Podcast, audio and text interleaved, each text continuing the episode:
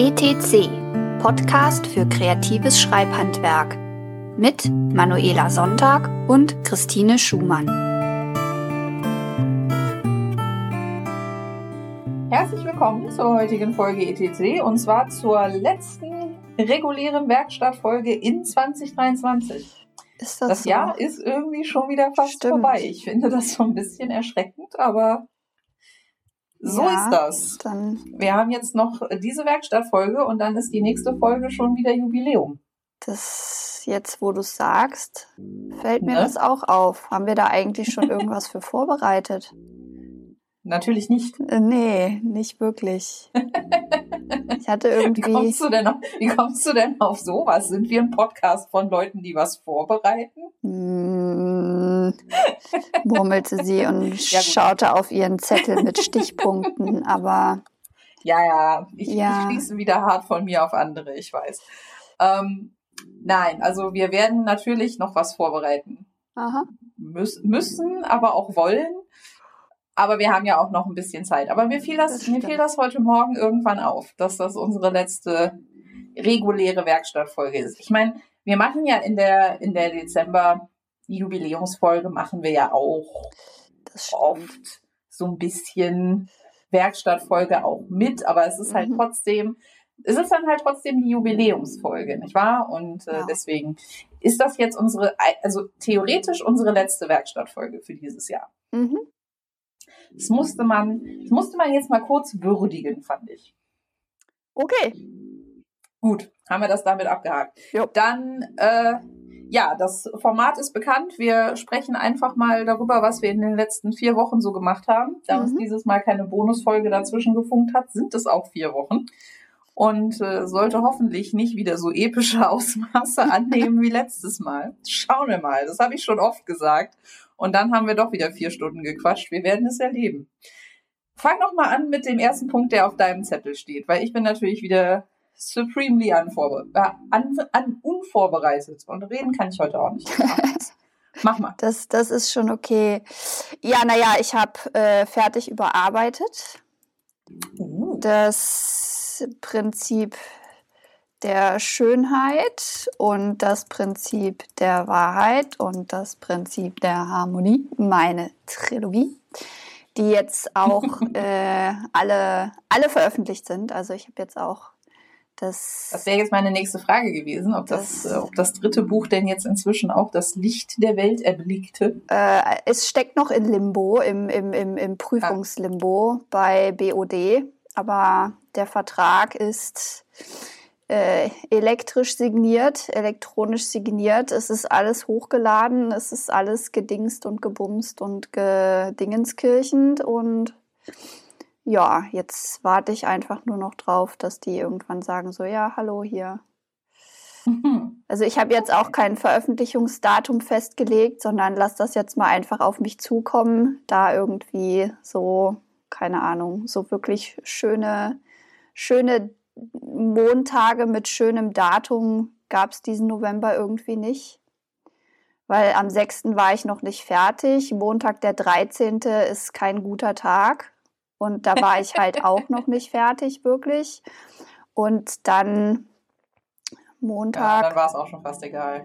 Genau, dann, dann war es irgendwie auch egal. Und ja, ja, schauen wir mal. Lassen wir uns, lassen wir uns überraschen. Aber das Prinzip der Schönheit ist schon mit neuem Cover erhältlich und mit schön neu gesetzt. Wobei ich, ich muss gestehen, ne? ich habe ich hab dann das Prinzip der Wahrheit komplett drüber gelesen und das Prinzip der Harmonie drüber gelesen und dann erst angefangen zu setzen. Und da hatte ich dann auch irgendwie mehr Muße, das zu tun, als, als zu dem Zeitpunkt, als ich gerade mit dem Prinzip der Schönheit fertig war, weil da ich halt auch noch diesen ganzen Krampf von wegen LaTeX und wie funktioniert das alles und bäh, mhm. und dann musste mir der Flori, nee, der Fabian helfen und dann hat mir die Marei noch geholfen und dann hat es irgendwie geklappt und da war ich aber irgendwie schon so mit meiner Möge am Ende, dass ich da keinen Bock drauf hatte, das irgendwie so, so richtig, richtig richtig ordentlich zu machen und das irgendwie noch mal so im Detail mir irgendwie eine Stunde zu nehmen und dann noch mal langsam drüber zu gehen und alles zu gucken. Und es waren jetzt irgendwie keine keine großartigen irgendwie Formatierungsfehler und Katastrophen oder sowas äh, drin, aber es war halt, als ich dann noch mal mir das Prinzip der Schönheit noch mal angeguckt habe, es war halt, es war halt noch mal so hier und da und dort so ein bisschen nicht so ganz so mega aufmerksam halt drüber gemacht. Aber das Prinzip der Wahrheit und das Prinzip der Harmonie sind, würde ich mal sagen, jetzt so, so sauber und ordentlich gesetzt, wie ich das nur tun kann.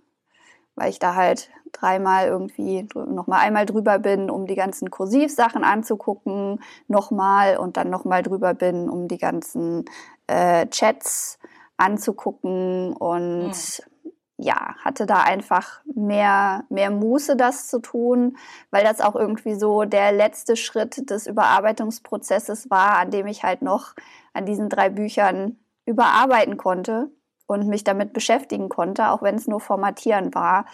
Und es ist ja irgendwie berühmt, berüchtigt, dass ich dieses Projekt dass, dass, ich, dass ich mit jeder Faser meines Seins an diesem Projekt festklebe und festhänge und irgendwie das, ja, habe ich schon so oft drüber gejammert und geweint.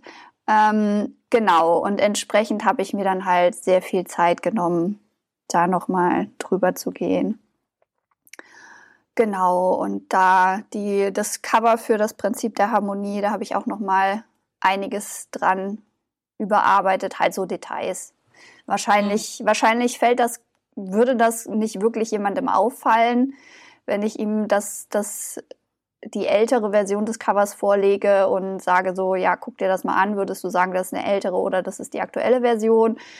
Wäre es wahrscheinlich 50-50, ob er richtig rät, aber ja, hab da noch mal, hab da noch aber mal man, so ein bisschen. Aber einen selber nervt das. Ha, das ja, ja. Ne? Das ist ja das Wichtige daran. Genau. Und nee, ich bin jetzt, ich bin jetzt, äh, ich hätte fast gesagt, sehr zufrieden mit den Covern. Ich bin sehr zufrieden mit den Covern, wie sie bei mir im, im Pixelmator aussehen. Mhm. Wie sie dann in der Druckansicht mit den totge-sRGBten Farben irgendwie aussehen, bin ich nicht so glücklich. Ich vertraue aber einfach mal darauf, weil das war ja beim letzten Mal auch so, dass ich damit so tief zutiefst unglücklich war und alle mir gesagt haben, so, nö, wieso, das passt doch, das ist doch okay. Und mhm. ich da jetzt einfach das einfach ignoriere. Das ist, mhm. ist ich, äh, ja. Ich tue jetzt einfach so, als wären diese Cover hübsch, weil alle mir sagen, dass die hübsch sind. Und von daher also, müssen die hübsch sein, weil meine eigene Wahrnehmung ich find das, das voll okay. Arsch. Ich meine, ähm, ja, ich meine, man muss halt auch, ne, man muss, man muss halt auch manchmal einfach in den Limitationen arbeiten, die man hat. Und in dem Moment sind das halt die Limitationen, die uns halt das, das Druckding des Verlags halt irgendwie vorgibt. Von daher. Ja, ich bin einfach, ich bin einfach, ich bin einfach verwirrt, weil das ist irgendwie, so viel, ich meine, deine Buchcover, die haben ja auch irgendwie mhm. so schöne lebhafte, strahlende Farben. Und ich will auch einfach nur lebhafte, strahlende Farben auf meinem Ding haben. Aber egal, was ich tue, es kommt irgendwie Farben aus, die für, zumindest für meinen Wahrnehmungsapparat so ein bisschen kotzig und, und grau und jetzt nicht wirklich entsättigt, aber halt irgendwie so, ja, gegessen und das wieder denke ich mir aber auch jedes Mal, wenn die, wenn die Printversionen ankommen. Ja. Weil bei mir ist es auch so, das sieht halt einfach, auf dem Bildschirm sieht es halt einfach anders aus. Das ist so. Ja, na gut. Okay, dann, dann, ich, wie gesagt, ich nehme es halt, ich nehme es halt einfach so hin. Hm. Ja, und jetzt, da ich irgendwie mit dem Überarbeiten davon fertig bin, merke ich erst so richtig, wie glücklich es mich gemacht hat, nochmal an diesem Projekt arbeiten zu dürfen. Und wie gut das getan hat. Und wie furchtbar es jetzt ist, es jetzt nicht mehr zu können. No. Und nicht mehr zu tun. Jetzt geht anscheinend. einfach jedes Jahr eine neue Auflage rausbringen. Es wird nur teuer irgendwann. Ja, ich meine, es ist jetzt auch nicht so, als würde ich irgendwie hier sitzen und mir denken so, oh, ich will jetzt dringend diese Bücher nochmal lesen, weil ich habe sie jetzt erst gelesen und sie haben mir jetzt erst wieder super gut gefallen und überhaupt und alles und bin völlig darin aufgegangen in diesen Geschichten und ach, und das ist irgendwie mein Herzblut und ich bin jetzt halt einfach wieder an dem gleichen Punkt, an dem ich letztes Jahr um diese Zeit war, weil letztes Jahr habe ich ne, war dann das Projekt quasi fertig in Anführungszeichen. Und ich habe dann eben angefangen an Eldritch zu arbeiten. Und das war halt auch erstmal irgendwie so ein emotionales Ding. Und ich versuche halt jetzt irgendwie mich daran zu erinnern, wie ich es irgendwie geschafft habe. Weil ich meine, so wirklich geschafft habe ich den Absprung ja nicht. Das war ja irgendwie wieder jede, jede, jede Werkstattfolge.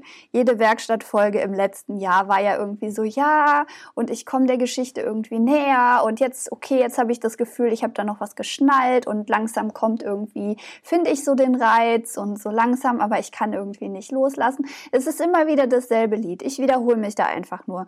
Und ja, keine mhm. Ahnung, vielleicht muss es, dauert das jetzt wieder irgendwie bis nächstes Jahr im November, bis ich, dass ich irgendwie da wieder so reinkomme.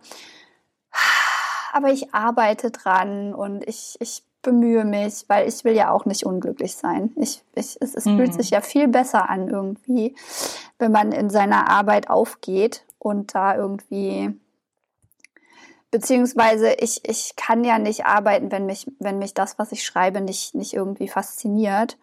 Und da ich jetzt irgendwie schon 70 Seiten oder sowas geschrieben habe.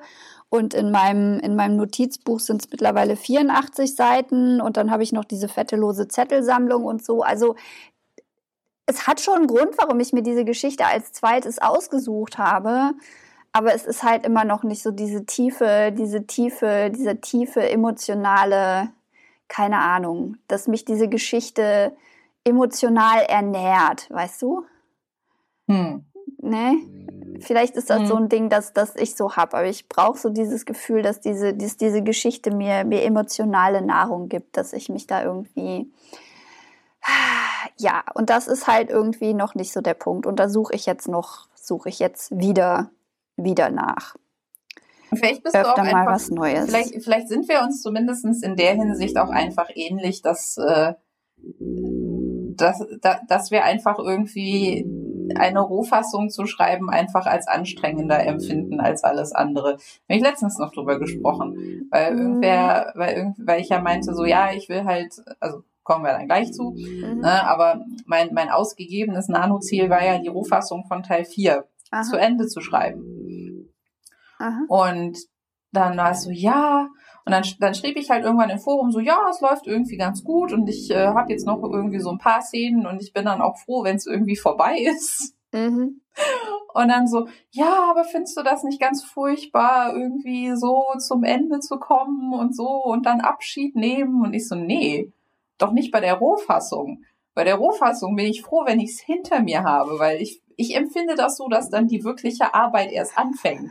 Yeah. Weil dann habe ich diesen Ton, diesen Tonklumpen da so hingerotzt. Und das empfinde ich als furchtbar anstrengend. Und als, als, also meistens jedenfalls, ist es halt furchtbar anstrengend, ne? Weil man, man jongliert halt irgendwie 17 Bälle gleichzeitig. Und ja, ja. es passiert immer viel zu viel. Und das hat man dann nicht auf dem Schirm und das muss man noch beachten und das hat man wieder bestimmt vergessen und äh, bla. Und ja. das will ich einfach erstmal fertig haben. Und wenn ich das fertig habe. Also zumindestens, ne, und, und sei es halt auch nur, also in größeren Projekten, das ist ja jetzt, die Zirkelchroniken sind ja jetzt kurz, mhm. ähm, ne, so in größeren Projekten zumindestens so ein Akt oder so. Oder, oder so, ne, so, so ein, so ein in sich mehr oder weniger abgeschlossenen Sinnabschnitt irgendwie mhm. mal so fertig zu haben, damit ich überhaupt ein Gefühl dafür entwickeln kann, okay, was habe ich denn da jetzt gerade gemacht? Mhm. Weil bei, beim Runterschreiben an sich passiert halt so viel gleichzeitig, dass ich meistens gar nicht den Abstand habe, da irgendwie ne, so, so zurückzutreten und zu sagen, so ja, okay, aber wo läuft denn jetzt dieser Strang hin?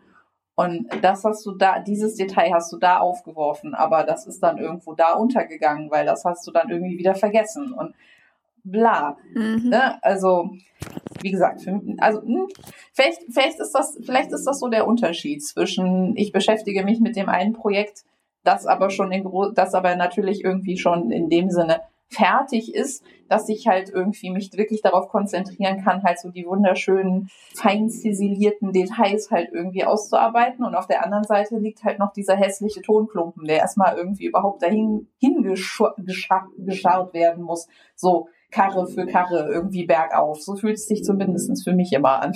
Nee, Nee, also für, also für mich war auch schon die, die Rohfassung von, von meiner Trilogie zu schreiben, war, war wunderbar und habe ich geliebt mhm.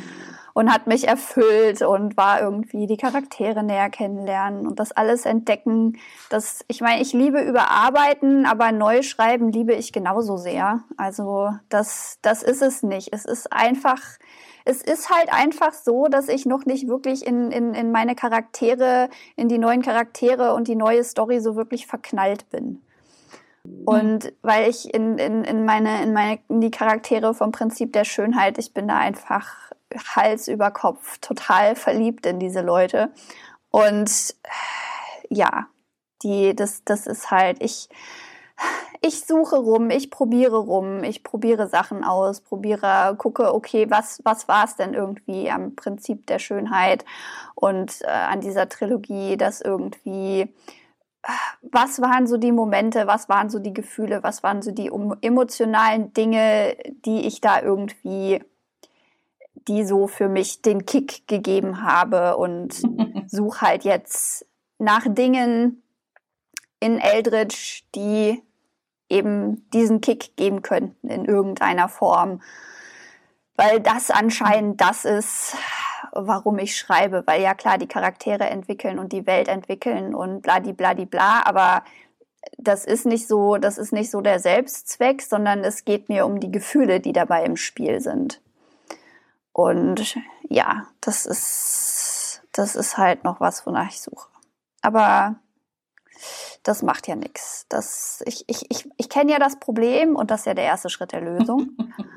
Und ich komme jetzt, ich meine, ich, ich merke jetzt auch, habe ich auch schon mehrfach gesagt, dass ich irgendwie dieses weniger, weniger systematisch irgendwie an den Kram rangehen sollte, weil ich halt irgendwie, ja, dieses stringent vorgehen und irgendwie gezielt und als hätte man einen Plan, weißt du? das funktioniert, das mhm. hat halt, das hat halt für, für Buch 3, für das Prinzip der Harmonie, den, den dritten Akt, ähm, den ich, den, den es halt in der Rohfassung noch nicht gab, den ich mir also komplett neu zusammenschustern musste. Da hat das halt funktioniert, weil ich halt schon zwei Akte hatte, auf denen das alles aufgebaut war und ich halt irgendwie die Dinge nur noch konsistent ihrem notwendigen kausal zusammenhängenden, emotional logisch zusammenhängenden Ende zuführen musste, so nach und nach, beziehungsweise in die logische Richtung weiterentwickeln musste. Und bei Eldritch ist es halt nicht, auch nicht nur so, dass ich irgendwie diese ganzen Charaktere entwickeln muss, sondern es ist auch diese ganze Welt dahinter und dieser ganze Mythos und diese ganze Religion und diese ganzen irgendwie Subkulturen und dieser ganze Kram. Und ich habe jetzt, hab jetzt gerade festgestellt, ich meine, das habe ich, das habe ich beim, bei, bei der Arbeit am Prinzip der Schönheit an der Trilogie schon auch gemacht, dass ich mir bewusst verbieten musste, nochmal durch meine Notizen durchzugehen, weil ich zwar so dachte, so, oh, ich habe so viel geschrieben, aufgeschrieben von Hand und ich weiß gar nicht mehr, was das alles ist. Aber ich wusste, wenn ich mir das jetzt alles angucke und dann versuche, das alles irgendwie im Kopf zu halten, wenn ich weiterarbeite, das ist einfach zu viel. Und ich muss jetzt hier mhm. einfach erstmal irgendwie rumentwickeln. Und wenn dann in meinen handschriftlichen Notizen noch irgendwas drin stand, das hier jetzt irgendwie noch mit rein muss, dann baue ich das halt im Nachhinein ein, wenn es mir, wenn's mir dann auffällt. Weil wenn es reingehört, wird es reinpassen. Und wenn nicht, dann nicht. Und jedes Problem hat eine Lösung und so.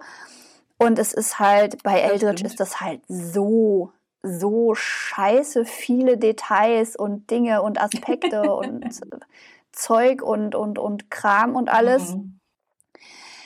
dass ich jetzt irgendwie mal beiseite, beiseite tun muss. Und ich habe jetzt auch, ich hatte zuerst gedacht, okay, wenn ich jetzt wieder anfange zu schreiben, dann lese ich halt nochmal irgendwie meine 70 Seiten von Anfang an drüber. Oder lese es halt einfach nochmal, um wieder reinzukommen. Es war aber dann letztendlich so, dass ich die Datei aufgemacht habe und irgendwie die Szene gesehen habe, bis zu der ich gelesen hatte. Und dann dachte ich mir, ach ja, da ist jetzt dieser Monolog von Carol, den ich gerne aufschreiben möchte, den sie irgendwie, das sind Dinge, die sie, die sie Ginny möglicherweise irgendwann mal sagen wird. Und aha, und dann ist da noch diese spätere Szene, bei der, wo Emma bei Ginny vorbeikommt. Interessant, die hatte ich irgendwie mal angefangen und hatte da halt handschriftliche Notizen und da habe ich irgendwie, hatte ich dann mal drauf geguckt und dann habe ich mich hingesetzt und habe die Szene weitergeschrieben, so ohne tiefere Vorbereitung.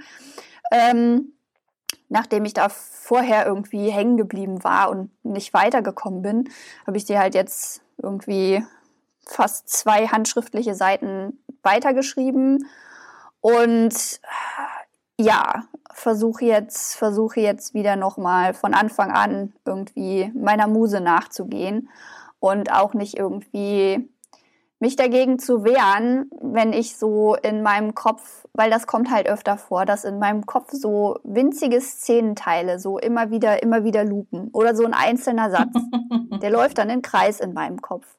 Der läuft dann irgendwie 20 Mal im Kreis und dann kommt der nächste Satz und dann läuft der 20 Mal im Kreis und dann kommt der nächste Satz in dieser Szene und der läuft dann irgendwie 50 Mal im Kreis und dann kommt wieder der erste Satz. Weißt du, das, so funktioniert, so funktioniert einfach mein Hirn. Das ist irgendwie, das, das, das sitzt da und befummelt die Dinge und befummelt und fummelt und fummelt und irgendwann plopp, kommt noch eine neue Idee und dann befummelt es die und dann setzt es alles zusammen und dann befummelt es das keine Ahnung. Und mein, mein Versuch irgendwie professioneller zu arbeiten, in Anführungszeichen, weil ich mir dachte so, ach ja, und die, mein Problemlösungsprozess, was das Prinzip der Schönheit angeht und so, der ist ja so, der ist ja so gereift und der funktioniert ja so gut und so. Ach, das hatten wir, glaube ich, auch schon mal besprochen. Das ist halt einfach für, für meine jetzige Arbeitsphase ist das halt einfach noch nichts, weil ich halt einfach noch mhm. keine Basis habe, auf der ich dieses systematische Vorgehen stattfinden lassen könnte.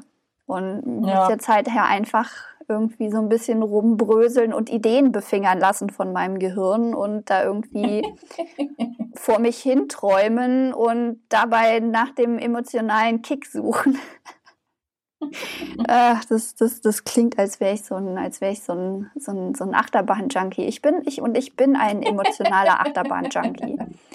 Das, Ach, das, das, das, das gebe ich zu.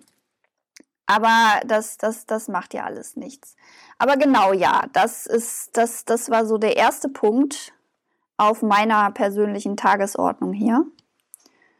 Mhm. Ähm, möchtest du da noch irgendwas zu beitragen oder mache ich gleich mit dem zweiten Punkt weiter? Möchte ich da was zu beitragen? Was ist denn dein zweiter Punkt? Mein zweiter Punkt ist die Leserunde. Ach so. Und nee, dann würde ich da jetzt, dann würde ich da jetzt einhaken, okay. weil zu, äh, zu Feedback und so habe ich diesen Monat gar nichts Neues zu erzählen, weil okay. ich in das Feedback, das ich gekriegt habe, habe ich noch nicht richtig reingeguckt und ein neues Feedback habe ich nicht. ähm, also das hatte ich ja letztes Mal schon erzählt, dass ich die äh, Überarbeitung, also die Beta von, mhm. von Teil 1 jetzt irgendwie verschoben habe, bis die Rohfassung von Teil 4 fertig ist, weil ich es zwischendurch einfach nicht gewechselt gekriegt habe. Aha. So mitten, so, so mitten im Zusammenbröselprozess von einem Teil dann halt irgendwie auf die Überarbeitung von dem anderen Teil zu switchen. Ist mir auch schon gelungen mhm. zwischendurch. Ich habe es in meiner in, in meiner Word Count Tabelle ist das auch irgendwie ist es irgendwann tatsächlich mal so, dass ich äh, dass das ersichtlich ist, dass ich zwischendurch mal das Schreiben von Teil 2 irgendwie aufgehört habe, um halt irgendwie noch, weiß ich nicht, 8000 Worte von Teil 1 zu schreiben, die ich vergessen hatte oder so. Mhm. Ähm, ich glaube, das war nach der Alpha. Mhm. Ähm, aber nee, jetzt, nee, jetzt, jetzt hatte ich einfach die Kapazitäten nicht. Und dann habe ich gesagt, und dann hatte mir eine äh, Beta-Leserin auch zurückgemeldet, oh, ich bin noch nicht fertig, ich bin zwischendurch krank geworden. Ich so, ja, du, das ist überhaupt kein Ding dann mach, mach das einfach, mach, mach du das einfach und dann gucken wir im Dezember mhm. irgendwann mal vielleicht oder so. Ähm, auf jeden Fall erstmal jetzt nicht. Mhm. Von daher habe ich jetzt natürlich auch das, das Feedback, ähm, das ich von den anderen bekommen habe, so schön, schön säuberlich zur Seite gelegt, irgendwie gefaltet und in meine Schublade getan, also in meine digitale Schublade. Mhm. Und so, was jetzt mein Hirn nicht wirklich davon abhält, mir ab und zu mal irgendwie so ein paar Sachen zu präsentieren, so, so, übrigens, das könntest du auch noch einbauen und das könntest du noch machen und das könntest du, aber das hat halt meistens auch damit zu tun, dass ich jetzt natürlich mit Teil 4 vorangekommen mhm. bin. Und mhm. Teil, also, ne, Akt 4 in der Fünf-Akt-Struktur, das habe ich bestimmt auch schon bis zum Erbrechen irgendwann mal erklärt, aber ich sage es trotzdem noch mal kurz. Mhm. Ähm, Akt 4 in der Fünf-Akt-Struktur ist ja quasi so B-Plots abschließen Aha. und so. Ne? Also so das, das, das retardierende Moment. So Sachen, die wir noch erledigen müssen, bevor es halt im letzten Akt halt eigentlich nur noch um die große Auflösung und keine Ahnung was alles geht. Und deswegen machte das zwischendurch schon auch Sinn, mhm. dass mir dann Sachen eingefallen sind, die ich vielleicht im ersten Teil und spätestens, allerspätestens im zweiten Teil irgendwie noch unterbringen sollte, weil es natürlich irgendwie sehr stark auch um, um Blanches Familiengeschichte geht, also beziehungsweise um ihre persönliche mhm. ne, Background-Story und so und um den Romance-Plot, der ja normalerweise mein B-Plot ist, weil es halt einfach so ist und äh, so, mhm. so, solche Dinge halt. Mhm. Und, aber das ist ja nicht schlimm. Dafür hat man ja ein Überarbeitungsfile, also ne, mhm. ein, eine Notizendatei, die halt Überarbeitung heißt. Und da sind jetzt fröhlich alle möglichen Ideenfetzen für meine Überarbeitung zwischendurch halt irgendwie drin gelandet, damit ich die da hin tun kann und damit sich mein Hirn dann nicht mehr weiter damit beschäftigen muss. Mhm. So ist das. Ja, und ansonsten habe ich wieder mal festgestellt, dass ich, ähm, obwohl ich oft nicht so richtig einen Plan davon habe, was meine, was meine Charakterentwicklung ist, mhm. weil das bekanntlicherweise so ist, dass ich die nicht plotte mhm. oder nur sehr, sehr rudimentär, dass es doch ab und zu irgendwie tatsächlich darauf hinausläuft, was ich mir gedacht hatte. Cool. Ja, manchmal, manchmal funktioniert das. Manchmal funktioniert das auch nicht. Das äh, haben wir bei Illusion ja so ein paar Mal gesehen, dass manchmal die so die Dinge, die ich mir denke, dass passieren könnten, am Ende vielleicht dann doch nicht so ganz geklappt haben und dann musste man sich das nochmal angucken und nochmal angucken und nochmal angucken. Aber zumindest glaube ich, dass ich es geschafft habe, so, so ein, ein wenig organisch darauf hinzuarbeiten, dass die Beziehung zwischen Blanche und ihrer Schwester um die es mehr oder weniger im vierten Band so ein bisschen geht. Mhm. Ähm, und als diese Leute, als diese zwei Menschen sich das erste Mal getroffen haben, als ich die das erste Mal in so einer Szene zusammengebracht habe, habe ich nachher auf diese Szene geguckt und mir gedacht, also die Szene finde ich nicht schlecht. Mhm. Aber wie diese beiden Leute sich jemals wieder irgendwie vertragen sollen, weiß ich noch nicht. das war halt sehr, sehr, sehr viel sagen wir, sagen wir, aufgestaute Aggression, äh, mhm. so, so, also emotionaler Art irgendwie in, in dieser Szene. Und ich dachte mir so, hm, tja, was machen wir da jetzt? Und ich habe dann aber festgestellt, dass äh, das eine, eine tried and tested Method ist für plotgetriebenes Schreiben, deine Charaktere einfach mit so ein paar Katastrophen zu bewerfen, mhm. die sie dann gemeinsam bewältigen müssen. Und das meistens ganz gut ist, so für die gegenseitige Kooperation und so.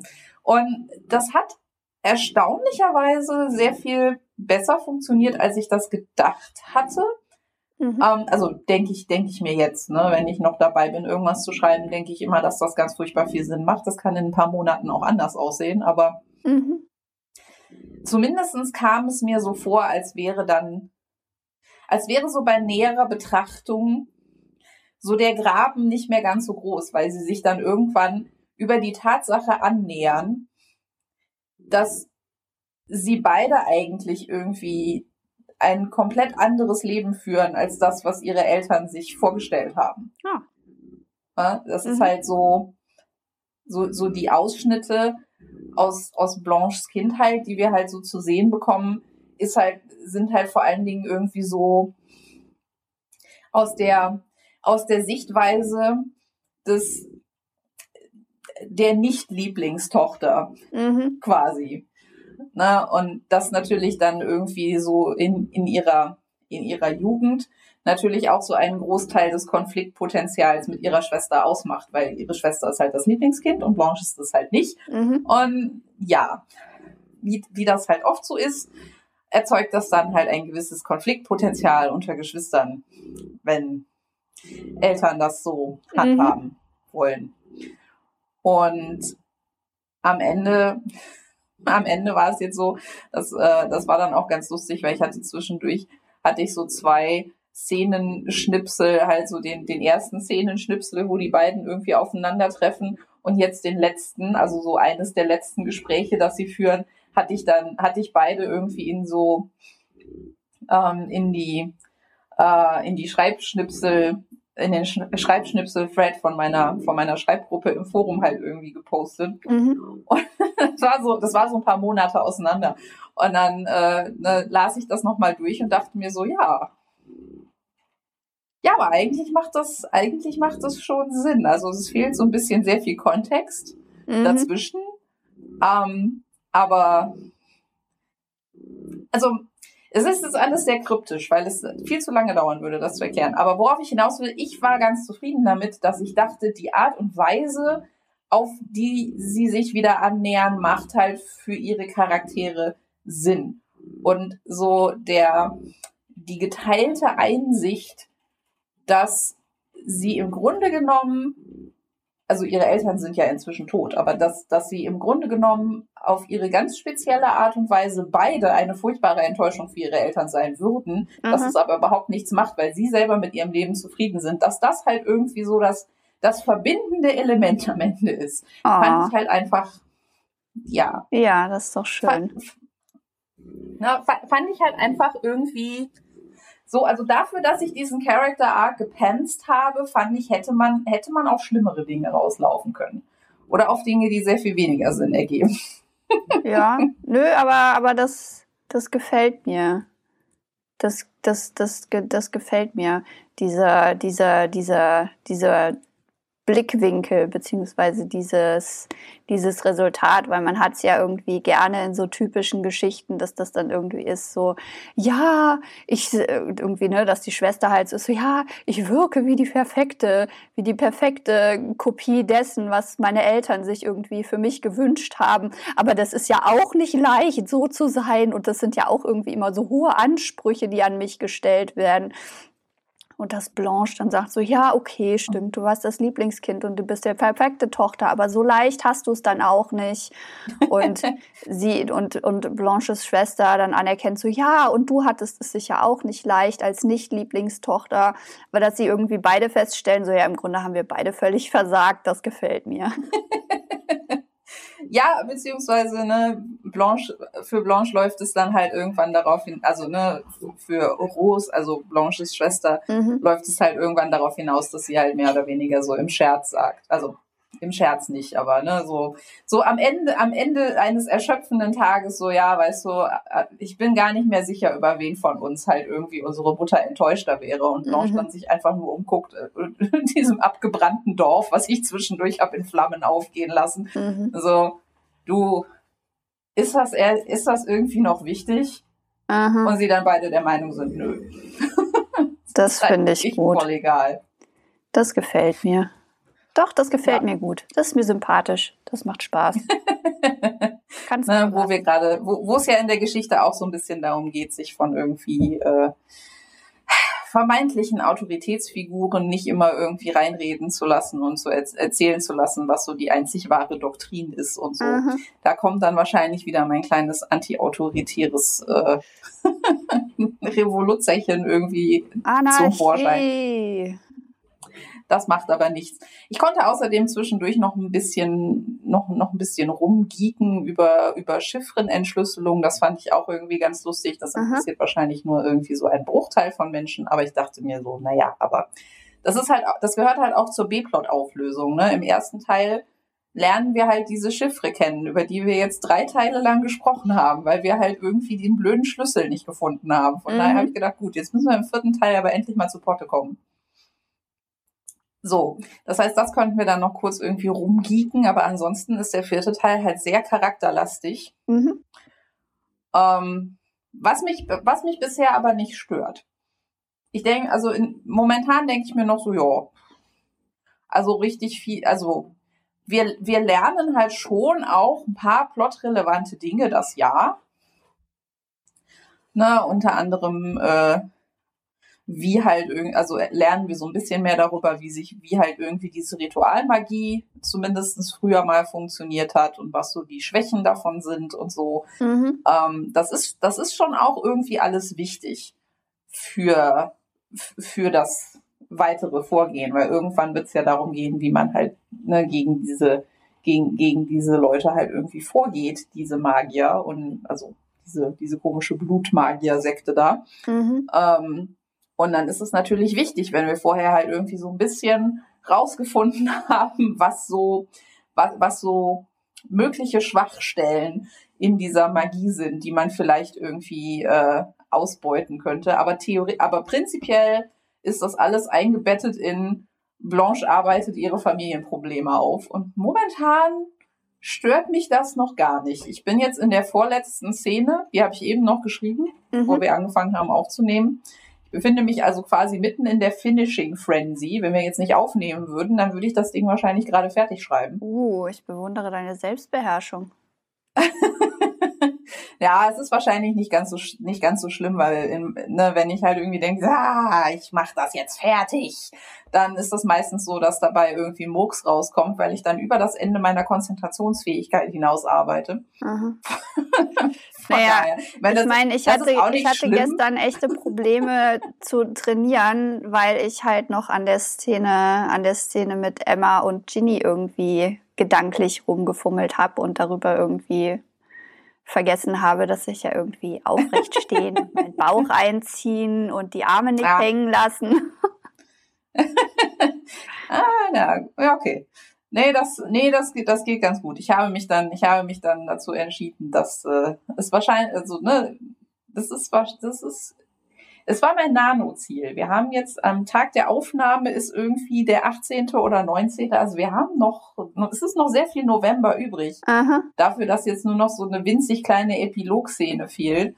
Ähm, von daher muss ich mich da jetzt gar nicht stressen. Aber na, es war halt, es, es war halt so zum Ende hin, ist es so ein bisschen, ist es so ein bisschen, ja, okay, ne, wir, wir sind halt keine normale Familie, aber irgendwie ist es doch ganz nett, dass man weiß, dass man irgendwo, dass, dass man irgendwo Familie hat, weil so ein bisschen so, so Blanches Character Arc ist ja eigentlich so, dass sie von zu Hause immer weg wollte. Das war so ihr, ihr erklärtes Ziel und dann war sie im Zirkel und im Zirkel fand sie alles irgendwie total super und war halt irgendwie total davon überzeugt, mhm. dass ne, so, so, so allein zu arbeiten und, und niemandem zu vertrauen und bla, dass das halt ihr Ding ist. Mhm. Und das haben wir ja jetzt über vier Teile lang irgendwie so wunderschön auseinandergenommen, mhm. um ihr zu zeigen, so nein, eigentlich, eigentlich möchtest du gerne möchtest du gerne irgendwo hingehören? Und eigentlich ist das mit dem immer allein sein und so gar nicht, gar nicht so dein Ding. Das, das hast du dir immer nur, das, das hast du immer nur gedacht, weil, ne, wenn man niemanden hat, dann kann auch niemand plötzlich irgendwie weg sein oder so. Mhm. Ähm, von daher passt das natürlich so ein bisschen, so ein bisschen dazu. Und ja, also wie gesagt, ich, ich gehe davon aus, so in den nächsten Tagen werde ich das wahrscheinlich irgendwann naja, ne, fertig, so, so, so fertig eine Rohfassung dann halt sein kann, äh, machen. Und dann werde ich mal abwarten, ob mir in den nächsten Wochen je nachdem, wie lange ich es dann in die Schublade lege, bis ich es wieder angucke. Ob mir dann irgendwie noch einfällt, dass ich prinzipiell denke, dass da zu wenig Plot-Dinge passieren oder ob ich halt einfach denke, nö. Das, da ist halt B-Plot. Da müssen wir uns jetzt halt mit den Charakteren beschäftigen. Und wen das nicht interessiert, der hat dann halt Pech gehabt. naja, ich meine, es passieren ja schon so auch so die eine oder andere Action-Sache, oder? Ja, ja, das auch. Aber ja. wie gesagt, es ist, es, ist, es ist halt, ne, es ist halt genauso, es, es ist halt einer der etwas Plot ärmeren. Es ist halt immer so, du kannst halt entweder sehr viel Plot machen mhm. und dann hast du nicht so viel Zeit für, für Charakterkram oder umgekehrt. Und bisher habe ich das eigentlich immer so richtig, so relativ schön abgewechselt. So Teil 1 ist halt vor allen Dingen sehr viel Worldbuilding und sehr viel ne, sehr viel Plotbuilding, weil man muss halt erstmal irgendwie überhaupt erklären, worum worum worum es überhaupt geht. Mhm. Teil 2 war für mich auch schon relativ plotarm, weil da passiert, wenn man es jetzt in zwei Sätzen zusammenfassen würde, was äußerlich passiert, relativ wenig. Mhm. Aber dafür passieren halt Charaktersachen und, und Worldbuilding-Sachen und so. Aha. Und drei war halt wieder sehr actionlastig, weil dann gehen wir irgendwo hin und dann werden wir belagert und es gibt Kampfszenen und, und bla und charakterlich, ja, ne, behalten wir mehr oder weniger so einen Status quo mhm. irgendwo bei. Und ja, von daher fand ich das jetzt in Ordnung, dass wir in Teil 4 wieder so ein bisschen mehr, so ein bisschen mehr Character-Drama machen. Ich meine, so Familien, Familiendrama ist doch auch irgendwie so, ist doch auch immer irgendwie schön. So dis dysfunktionale Familien sind doch einfach, mhm. sind doch einfach nett. Da ja. kann man sich doch einfach mal, kann man doch einfach mal Spaß mit haben. So. Ja, das ist jedenfalls, das ist jedenfalls das, was ich bisher gemacht habe, seit wir das letzte Mal gesprochen haben. Und ähm, weiß nicht, so spannend ist es eigentlich gar nicht. Ich habe genau dasselbe weitergemacht, was ich letztes Mal auch schon gemacht habe. Aber ich bin halt vorwärts gekommen. Das ist ja an sich auch schon mal positiv. Mhm. Ja. So. Jetzt nett. kommst du. Jetzt komme ich wieder. Ja, äh, Leserunde wieder, ne? Mhm. Die sind, die sind alle so ein bisschen eingeschlafen. Allerdings hatte ich dann und das bis auf die Leute, die halt irgendwie so ein 300 Seiten Buch in, in zwei Tagen durch inhalieren. Genau, ja, aber die das. sind dann halt irgendwie zwei Tage da und schreiben Dinge und dann sind sie auch schon wieder weg. Trotzdem finde ich das ziemlich beeindruckend immer noch. Ich, ich auch. Ich bin auch total geflasht, dass da irgendwie Leute das, was ich geschrieben habe, so unglaublich geil finden. Aber dann war halt noch mal so ein Moment, wo es wieder irgendwie so ums die Deutungshoheit hergeben und und sowas. Und es ist mir es ist mir an der Stelle wirklich schwer gefallen, weil ich meine, den so Momente, dass irgendwie Louis für Leute überhaupt nicht funktioniert haben und dass sie ihn überhaupt nicht leiden können, weil er ist ja so gemein zu Seraphin und überhaupt. Und hm.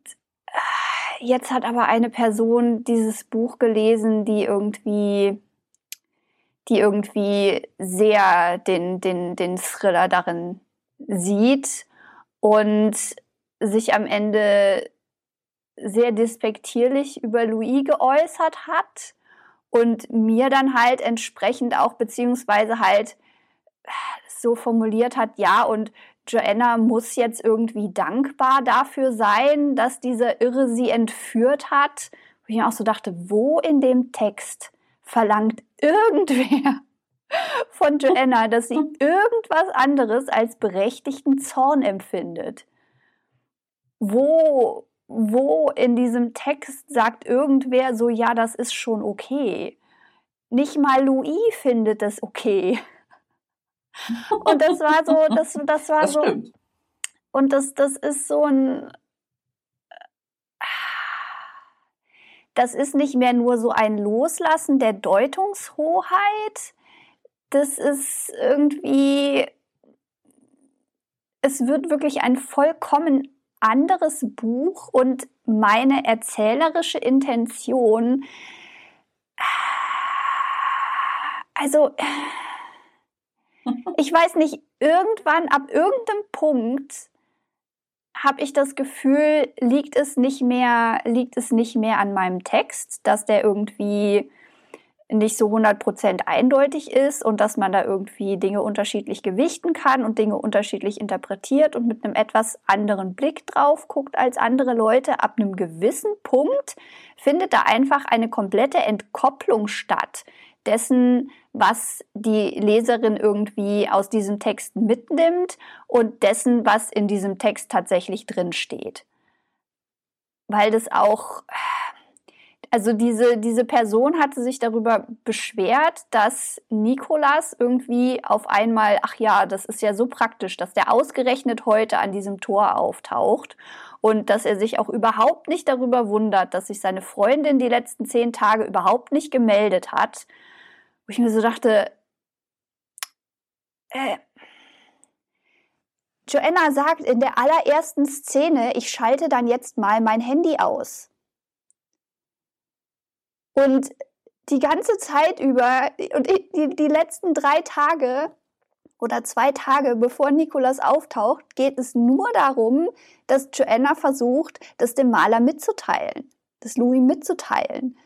Und sie sagt ja. an mehreren Stellen explizit, dass Nico auftauchen wird. Wie kann man das überlesen? Wie kann man das an so vielen Stellen überlesen? Aber ich meine, gut, es wurde ja auch, Van Goghs Name wurde überlesen, Momos Name wurde überlesen. Wahrscheinlich ist es einfach, ja. Aber das ist halt, das ist halt einfach, das ist halt einfach echt schwer, damit, damit umzugehen. So. Mhm. An dieser Stelle. Und das war halt jetzt nochmal eine, eine Leistung für mich. Und es hat halt auch nicht geholfen, dass diese Person eben ihr, ihr, ihr Feedback und ihre Ansichten schon unfreundlich ausgedrückt haben. Und so als, hm. weil ich meine, okay, wenn du jetzt die, an diese Geschichte rangehst und denkst, Louis ist der Bösewicht, dann, ja klar, dann denkst du, es ist okay, ihn irgendwie, ähm, ihn auch wie ein Bösewicht, so über ihn zu sprechen, wie man über einen Bösewicht spricht, den man überhaupt nicht leiden kann. Aber er, er, meinte dann auch ja und hat irgendwie meine Lieblingsworte identifiziert oder vermeintliche Lieblingsworte und gemeint, dass er da jetzt eine Strichliste führen wird. Wo ich mir so dachte, war das jetzt, war das jetzt, war das jetzt wirklich nötig? Das ist ja irgendwie äh, der Meinung, ich habe die Worte Panik und Schäse viel zu oft erwähnt wo ich mir so dachte, so ja, okay, das ist jetzt eine Szene, in der jemand sehr viel mit einer Chaiselong in, in, interagiert und sich währenddessen mit seiner Panik beschäftigt. Wahrscheinlich kamen die Worte dreimal vor in irgendeiner Szene. Und das, dieses, ich mache da ein Trinkspiel draus im Grunde. Ja, ich meine, wenn er jetzt gesagt hätte, ich mache da ein Trinkspiel draus, das wäre noch wenigstens witzig gewesen. Aber ich führe mal eine Strichliste, das ist erniedrigend. Das hat, das war, das hat sich wirklich erniedrigend angefühlt. Weißt du, ich meine, wenn, wenn du mir sowas sagen würdest, okay, ich, da verstehe ich, wie es gemeint ist. Du hast dir das, du hast dir das, du hast dir, du hast dir das Vertrauen, das nötige Vertrauen in, in dein Wohlwollen und deine, deine Integrität irgendwie so weit verdient, dass du, du dürftest sowas sagen, so, ich, ich mache jetzt eine Strichliste. Ja, das ist halt genau, das, dann, das ist halt genauso, wie man seine Freunde mit Hey Arschloch anreden darf, weil, weil man halt befreundet ist, aber bei Fremden sollte man das vielleicht lassen. Genau, dann kommt dieser wildfremde Person an und macht sich irgendwie über meinen Text lustig. Und der weiß genau, dass ich da mitgelesen habe und ich habe ihm geantwortet. Und er war nicht der Meinung, dass er da irgendwie jetzt sich, sich, sich irgendwie, keine Ahnung, zurückhaltend mhm. ausdrücken soll. Weil ich habe ich hab, äh, sehr kritisches und, und, und auch ablehnendes Feedback von, von anderen Leuten gekriegt, aber die haben es halt immer freundlich ausgedrückt. Und so ja. als, als, als halt ihre Meinung. Und als, das gefällt mir persönlich jetzt nicht, aber halt nicht irgendwie so auf, auf so eine erniedrigende, herabwürdigende, abwertende Art und Weise. Und ich hatte ihm dann halt geantwortet und dann kam halt ne, der Mansplainer, dass ich, ich mhm. sollte nicht davon ausgehen, dass alle Leute meine Geschichte gleich verstehen. Wo ich mir so dachte, oh schön, danke, dass du mir das sagst, Person, die nichts übers Schreiben und über mich weiß. Und sich wenn man dann. Sich auf dasselbe, wenn, wenn, man, wenn man nicht denken würde, man, äh, es bringt ja auch nichts, dann könnte man antworten so, nee, aber ich hätte jetzt eigentlich erwartet, dass äh, Ne, ich war, ich war einfach, ich war einfach überrascht davon, dass Leute irgendwie einen Text lesen und so gar nichts davon aufnehmen können. Das ja. ist halt äh, für mich eine neue Situation. Sorry. Ja, ja, nee, ich meine, das würde ja, das würde nicht helfen, aber man kann es sich zumindest irgendwie denken. So. Nee, ich habe ihn, ich, ich habe ihn einfach so ein bisschen auflaufen lassen und bin irgendwie nicht drauf ja. eingegangen und ja, naja. Und dann kam irgendwie so, ähm, falls wir mal irgendwie eine Serie machen von Dingen, Dingen, die man zu AutorInnen nicht sagen sollte, ist, äh, ja, tut mir leid, dass du meine Kritik nicht so annehmen kannst. Ach so, hm. es tut dir leid, dass ich zu charakterschwach bin, um damit umzugehen, was du mir gesagt hast. Ja, es tut dir leid, dass ich so unfähig bin. Es tut dir leid, dass ich so scheiße bin. Das ist ja wunderschön. So, so scheiße hat sich fast, also ist schon lange nicht mehr jemand bei mir nicht entschuldigt. äh, es, ah. Ja, ja. Hm. Und das ist. Manch, hm. Ich meine, manche, man, manche Interaktionen im Internet kann man einfach nur abhaken. Das, äh, ja, ja, ich. Das bringt auch sonst Und es ist mehr. auch irgendwie so, es ist auch irgendwie so, es war so ein Moment, mir wird immer unterstellt, ich hätte so eine gute Menschenkenntnis. Und ich versuche immer keine gute Menschenkenntnis zu haben, sondern ich versuche immer, wenn ich irgendwie, ne, wenn ich mit Leuten interagiere, wo ich jetzt weiß, okay, mit denen werde ich jetzt unter Umständen länger zu tun haben.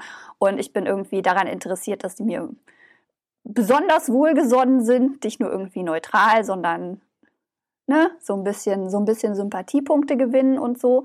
Und versuche da immer keine gute Menschenkenntnis zu haben, sondern mich total in diesen Leuten zu irren und dass die viel, viel, viel netter sind. Und dass man denen bloß, man muss denen bloß die Chance geben, nett zu sein. Man muss bloß einfach weiter freundlich sein und man muss bloß einfach weiter ihnen antworten, als wäre das, was sie gesagt haben, in einem total freundlichen Tonfall passiert und man hätte, als hätte man überhaupt nicht mitgekriegt, was da irgendwie an Allgemeinheit drunter liegt. Aber es hat sich einfach, obwohl ich mich so sehr bemüht habe, hat sich mein allererster Eindruck nach der allerersten, nach dem allerersten Kommentar dieser Person zu 100 Prozent bestätigt. Ich war, also, hm. und das, das ist so, das ist so, warum? Ich habe mich so bemüht, dich nett zu machen. Warum bist du nicht nett? Und so, und ich meine, das ist, das, das ist, ich, ich denke, es, es lässt sich einfach, nein, was heißt ich denke, das ist ein Fakt. Es lässt sich nicht vermeiden und das ist halt so das, worauf ich eigentlich hinaus will mit diesem, mit diesem Gejammer. Also ich will mich jetzt nicht da, darüber beklagen, so äh, irgendwer liest mein Buch und es gefällt ihm nicht. Das ist schon, das ist schon öfter vorgekommen. Ähm, und ich, ich komme damit klar, aber das ist eine komische Person, mit der ich irgendwie nichts anfangen kann und bei der meine üblichen Herangehensweisen irgendwie nicht funktionieren und die irgendwie gemein sind und, und, und, und herablassend. Und das ist einfach, solche Leute gibt es einfach und je mehr Feedback ja. man kriegt, desto wahrscheinlicher wird es, dass da auch mal einem so einer unter die Nase kommt. Und das ist jetzt der Punkt, den ich erreicht habe. Also das freundliche, das, das, das total begeisterte, positive Feedback habe ich gekriegt. Das, ja, ganz okay, jetzt nicht super begeisterte, aber durchaus angetane Feedback das neutrale Feedback, das leicht negative Feedback, das super negative, aber freundliche Feedback. Und das, was jetzt noch gefehlt hat, war das, das, das, das, das super negative und irgendwie auch von der Art und Weise her absolut nicht charmante Feedback, das mhm. ich jetzt erstmalig bekommen habe. Und Du bist also jetzt, du hast also jetzt quasi den kompletten Zyklus durchlaufen und kannst dieses Achievement für dich freischalten. Ich habe das komplette Spektrum, ja, ich weiß nicht. Ich habe ich hab noch, hab noch kein Feedback gekriegt von jemandem, der mir. Doch, das, nee, das stimmt nicht. Obwohl, mh, hm, Ich meine, die, die, die eine Person, die mir irgendwie unterstellt hätte, ich wäre der deutschen Sprache nicht mächtig und könnte keine Grammatik, weil ich die Satzzeichen in meiner wörtlichen Rede so ein bisschen anders mache, als das im Duden steht. Die hatten wir auch schon, aber die hat sich nur über die Grammatik beschwert und mir nicht irgendwie gesagt, mhm. dass ich überhaupt nicht schreiben kann. Also das fehlt noch. Dass mir mhm. jemand, dass mir jemand jegliches Talent und jegliche Befähigung abspricht und irgendwie mir unterstellt, ich würde hier die, die misogynen, gewaltverherrlichenden, antifeministischen Scheißbotschaften in die Welt rausposaunen. Das fehlt, das fehlt auch noch. Also der absolute Tiefpunkt mhm. ist noch nicht erreicht aber es war einfach. Ist vielleicht jetzt auch so kein, ist jetzt vielleicht auch nicht so ein Live-Goal, das man dringend braucht. Nee, eher nicht. Aber ich meine, ich meine, es sagt ja auch, wenn, wenn Leute, die, wo man sich so denkt, es ist absolut klar, aus, schon aus dem Klappentext raus wahrscheinlich klar, dass dieses Buch nichts für dich ist, wenn solche Leute dieses Buch in die Hand nehmen, trotzdem, weil irgendwie es einen Hype ja. gab oder weil es ihnen empfohlen wurde oder weil sie es immer wieder gesehen haben, ne? Das ist ja so, das ist ja so der Punkt. Ne, dass die Leute, ja, ja. für die das Buch wirklich definitiv nichts ist, das sind so die Leute, denen man das Buch erstmal so ein bisschen irgendwie aufdrängen musste. Und ja, das, das, das, das wäre wahrscheinlich ein Zeichen des Erfolgs für mich. wenn dann so eine Ein-Stern-Review äh, mir irgendwie mal drunter gekotzt wird. Aber es ist erstaunlich, wie viel der Tonfall irgendwie ausmacht. Weil ja, das stimmt. die es war jetzt schon auch nicht irgendwie, also die, die, die höflichen Kritiken sind mir jetzt auch nicht runtergegangen wie Öl. Das, das, das kann ich so nicht behaupten.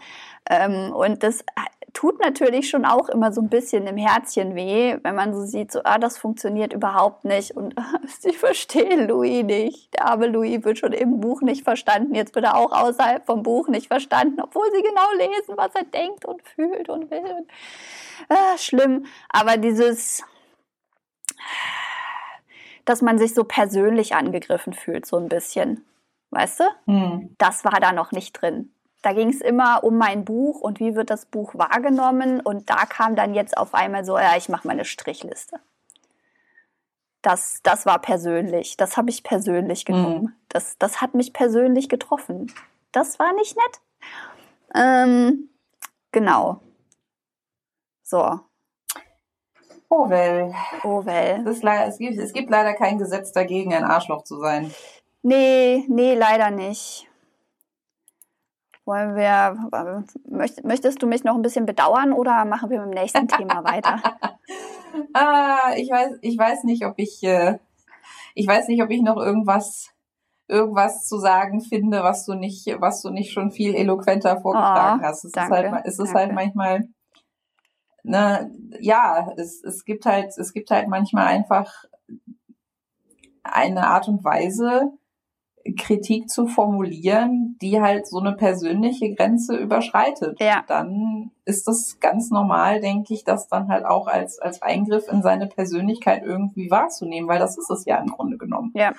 Ähm, und ja, ähm, ich, ich bin auch unsicher, also, also, ne, es, es gibt halt sehr viele AutorInnen, die halt genau aus diesem Grund halt überhaupt nicht in, in LeserInnen-Spaces halt irgendwie interagieren. Mhm. Das finde ich legitim, mhm. die Entscheidung zu treffen, dass das halt einfach nicht zu machen. Das sind dann halt meistens allerdings auch Leute, die halt äh, traditionell veröffentlichen und die halt von ihrem Verlag halt irgendwie ein Marketing-Team haben, das das dann halt irgendwie übernimmt. Ja. Ähm, wobei das ja gerüchteweise auch immer weniger vom Verlag übernommen wird, aber das ist ein anderes Thema, zu dem ich nicht so viel sagen kann, weil ich da keine persönlichen Erfahrungswerte habe. Mhm. Aber es gibt auf jeden Fall halt Leute, die halt irgendwie so zum Beispiel solche Leserunden gar nicht erst machen. Mhm. Ähm, weil es natürlich immer sein kann. Ich weiß, äh, äh, Judith hatte das irgendwann mal äh, erzählt,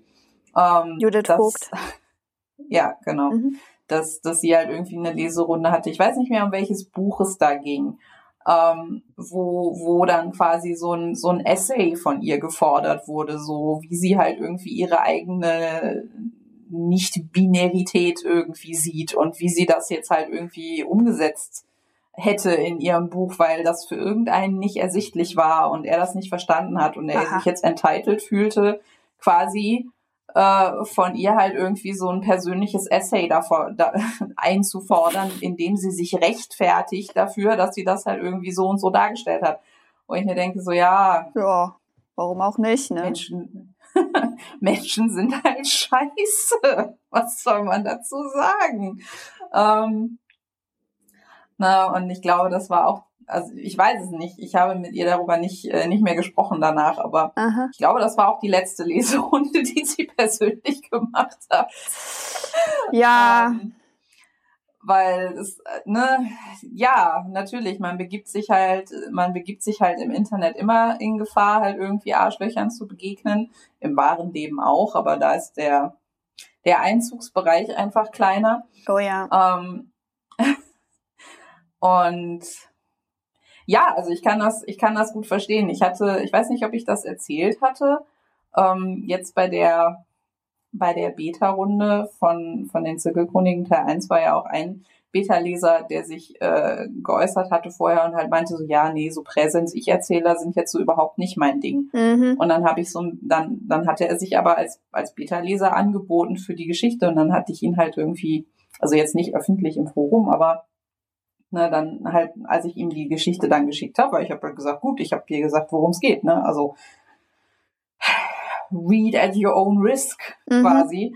Ne, hatte ich ihm dann, hatte ich ihm dann, als ich ihm den Text geschickt habe, hatte ich auch nochmal gesagt, ich so, ja, es ist total nett, dass du das versuchen willst, ähm, wenn, wenn du halt feststellst, dass dich halt die Perspektive und, und die Erzählzeit halt viel zu sehr nervt, mhm dann musst du es aber auch nicht zu Ende lesen. Dann, dann bringt uns das beiden nichts. Ja. Mehr oder weniger. Ja, oh, das ist auch noch so ein Punkt. Das, das, das, das, das ist. Das, das, das, das Feedback von diesem Typen war so nutzlos für mich. ja, ah. Und ähm, ja, und so ist es dann halt auch. Ne? Das, das, äh, also Nein, um Gottes Willen. Das, das klang jetzt so, als, wär, als wäre das, als hätte ich jetzt gemeint, es war dann auch so, dass, dass sein Feedback nutzlos war, um Gottes Willen. Hm. Nein, er hat es dann, er hat's dann gelesen und sein Feedback war auch an, an vielen Stellen sehr wertvoll aha. und äh, hat mir auch so ein paar, hat mich auch auf so ein paar sehr gute Ideen gebracht. Aha, aha. Ähm, aber er hat sich halt mehr oder weniger so, also für mich gefühlt, irgendwie so zwölfmal während des, während des, äh, also er hat so ein, er hat so ein Lesetagebuch geführt. Das fand ich eigentlich ganz cool. Oh, cool. Wo er dann so alle, weiß ich nicht, 20 Seiten oder so, hat er halt irgendwie seine, seine Eindrücke von der Geschichte irgendwie aufgeschrieben. Das fand ich eigentlich eine ganz gute Idee. Ich glaube, äh, ich habe das, ähm, ich glaube, das mache ich das nächste Mal auch mal so, wenn ich irgendwas längeres äh, Beta lesen soll. Ähm, und wie gesagt, da waren halt viele, viele für mich sehr wertvolle Hinweise dabei. Nur er hat sich halt irgendwie 50 Mal gefühlt dafür entschuldigt, dass seine Kritik immer so harsch formuliert sei. Oh. Und dann, dann habe ich ihm halt zurückgemeldet. Und ich weiß nicht, ob ihm das in seiner, ne, manchmal gefällt man sich ja auch so ein bisschen in der, in der Selbsteinschätzung, so ein harter Typ zu sein oder so. Und ich hoffe, ich habe jetzt da irgendwie nicht aus Versehen irgendwie gegen sein gegen sein Selbstwertgefühl irgendwie agiert, weil ich dann zurückgemeldet habe. So, ich so, hör mal, ich fand das voll okay. Ähm, du hast ganz oft was Nettes gesagt auch. ich meine, vielleicht muss er sich aktiv daran erinnern, dass er auch ab und zu mal nette Sachen sagt. Und das muss ich auch. Ja. Ähm, na, weil man natürlich, wenn man irgendwas Beta lesen soll, erstmal darauf fokussiert, was alles nicht funktioniert, weil da, ne? Mhm. Und dann muss ich auch ab und zu mal irgendwie mich daran erinnern, so ja, aber das hat dir gut gefallen, das musst du auch auf jeden Fall notieren, damit du das nicht vergisst.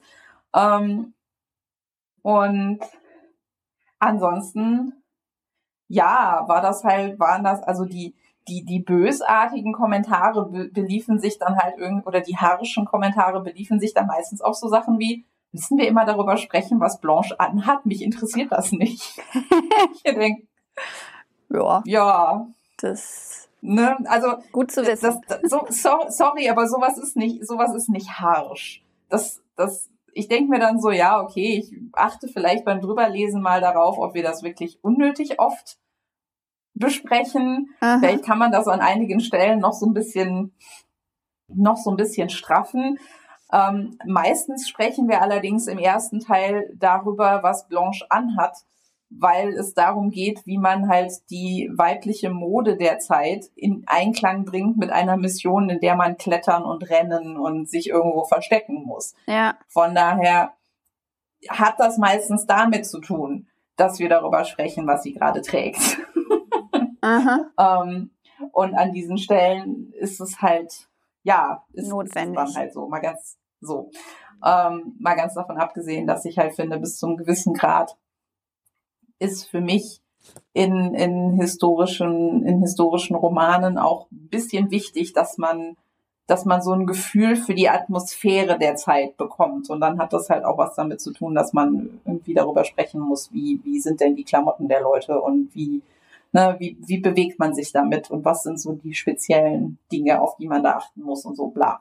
Aber wie gesagt, ich bin durchaus bereit anzuerkennen, dass dass man das an einigen, aber das ist kein harscher Kommentar. Nee. Das ist halt einfach nur so ein, ah, ich finde das unnötig, können wir das weglassen?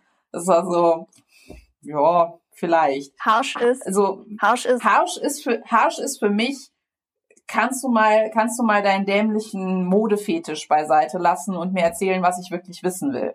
Weil das ist persönlich. Ja. Dann, dann würde es persönlich und dann würde ich mich auch persönlich angegriffen fühlen. Mhm. Ähm, Harsch ist auch Stil wie Rosamunde Pilcher. Hä? ja, das auch. Aber wie gesagt, Aber das, das kommt kam von an, mir und deshalb war es okay. ja, also offensichtlich reden wir nach 20 Jahren immer noch miteinander, von daher. Ja. Ähm, ne, ja, und wie gesagt, ich, ne, und das ist halt, das ist halt für mich so ein bisschen der, die, die unausgesprochene goldene Regel des, des, des Feedbackgebens. Man ja. darf mir quasi alles vor den Latz knallen. Du darfst mir auch sagen, hör mal, das macht überhaupt keinen Sinn. Mhm. Oder dein Charakter verhält sich da total dämlich. Erklär mir mal bitte, warum das Sinn macht. Mhm. Das ist mir alles egal. Man könnte das netter formulieren, ja. Mhm. Sicher. Wenn ich Leute nicht gut kenne, dann werde ich das sicherlich nicht so formulieren, weil ich halt irgendwie dann, ne, je, je weniger ich einen Menschen kenne, desto vorsichtiger und desto desto motivierender versuche ich mein, mein, meine konstruktive Kritik zu formulieren. Mhm. Aber ich persönlich, ne, mich, mich persönlich würde das jetzt nicht, würde das nicht anfechten. Aber wenn du mir sowas sagst wie, sag mal, hast du eigentlich überhaupt schon mal einen Dialog geschrieben? Das macht überhaupt keinen Sinn. Mhm. So, ne? Das, das sind halt so, das sind halt so diese herablassenden, herabwürdigenden, ich stelle jetzt einfach mal irgendwie alles in Frage und spreche dir jetzt mal so jede, ähm, jede Expertise ab in dem, was du da tust, Aha. weil ich bin einfach besser als du. Und man sich dann denkt, ja, nö. Ja. Solch, solche Leute, mit solchen Leuten kann man, also mit solchen Leuten lege ich auch nicht irgendwie Wert darauf zu diskutieren, weil es bringt halt für beide Seiten nichts.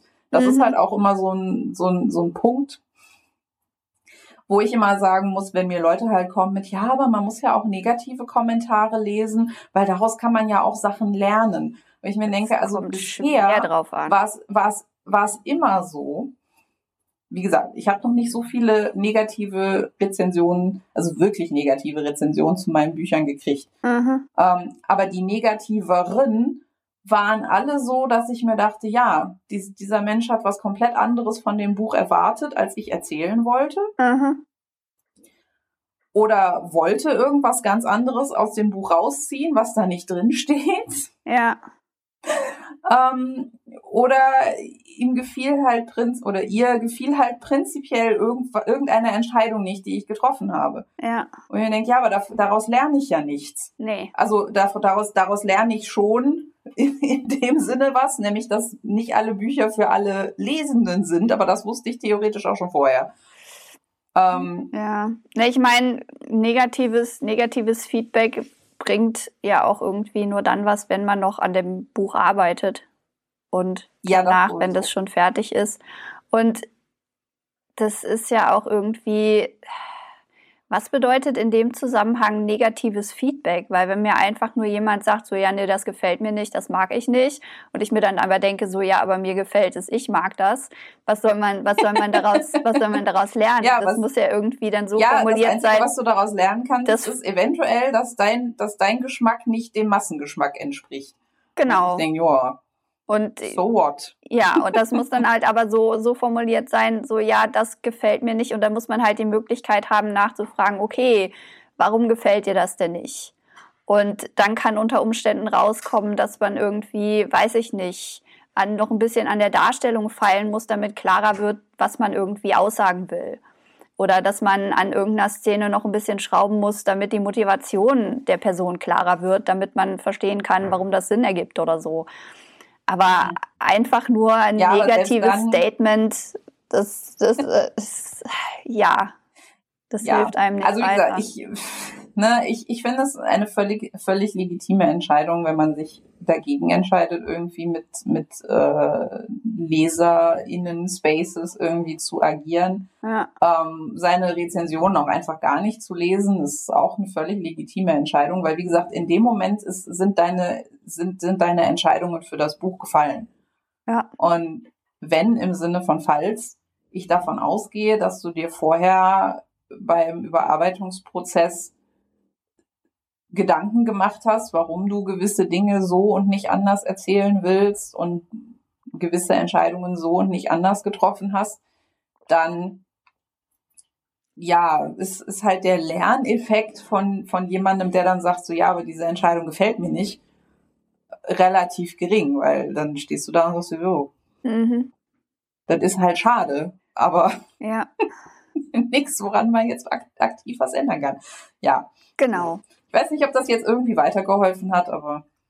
Äh, ich, fühle mich auf jeden Fall gesagt. verstanden und gesehen und nicht allein in meinem Schmerz. Also dahingehend Nein, hat es auf jeden Fall was gebracht. Aber mir fällt gerade auf, dass wir, dass wir jetzt mit diesem Punkt der negativen, des negativen Feedbacks äh, eigentlich schon in, in meinen nächsten Stichwort übergehen könnten, Ui. wenn das auch für dich okay ist. Ja. Ähm, was ist denn der nächste Punkt? Mein nächster Stichpunkt ist, äh, was darf Poesie sein? Weil ich da nämlich ein Video gesehen habe, das sich, gut, es war letzten Endes war es, war es ausgewogen und neutral und hat größtenteils schon auch so Dinge gesagt, ähm, die ich so auch unterschreiben würde an sich.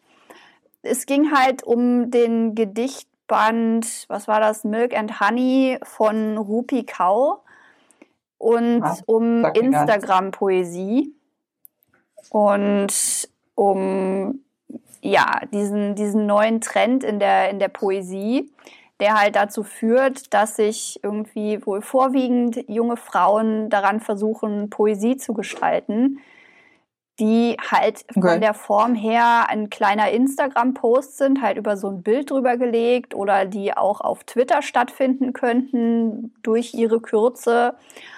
Und ähm, es herrscht halt im Moment so in der Poesie-Community so ein bisschen Aufruhr darüber, weil da ja jetzt all diese Leute reinkommen und das ist ja überhaupt gar keine Poesie, was die da machen und das ist ja, das ist ja irgendwie und das, das, das, das, das. Sind wir ne? wieder beim Gatekeeping angekommen? Gef Nein. Äh, ist gefühlt, gefühlt war es halt so auf dem Niveau von, das reimt sich ja nicht mal. Weißt du, so dieses, mhm. also, ne, ich will jetzt den Leuten, die sich da beschweren, nicht unterstellen, dass sie, dass sie irgendwie noch nie mit Poesie in Kontakt gekommen sind und irgendwie nicht die Arbeit geleistet haben, die dazu gehört, da seinen eigenen Geschmack und, und seine eigenen Bedürfnisse irgendwie zu erkennen und zu entwickeln und so.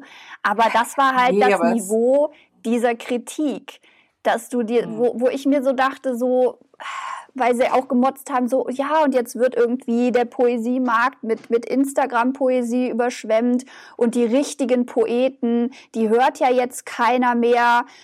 Ähm, Gehen.